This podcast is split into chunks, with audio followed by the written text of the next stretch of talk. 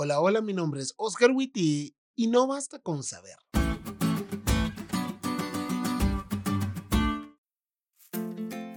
Seguimos repasando la historia de Lucas capítulo 10, cuando un intérprete de la ley para probar a Jesús le preguntó qué debía hacer para heredar la vida eterna.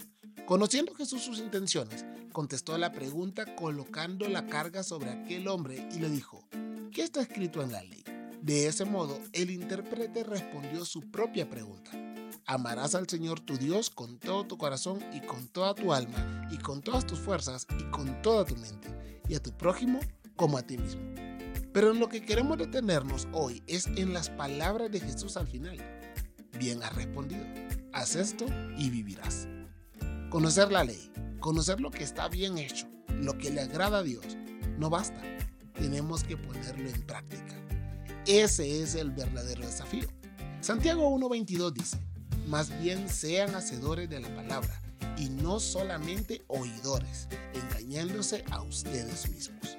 Hay muchos que, aunque saben lo suficiente para ser salvos, se perderán porque no obedecieron lo que conocían. Así de en serio es este asunto. La fe sin obras es muerta. Si verdaderamente creemos en Dios, lo demostraremos con acciones en nuestra vida.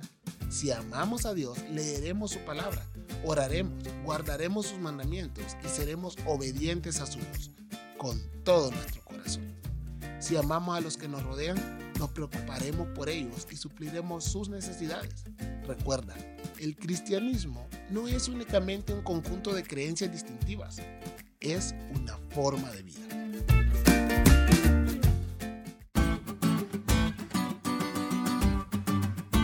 ¿Te diste cuenta lo cool que estuvo esta lección?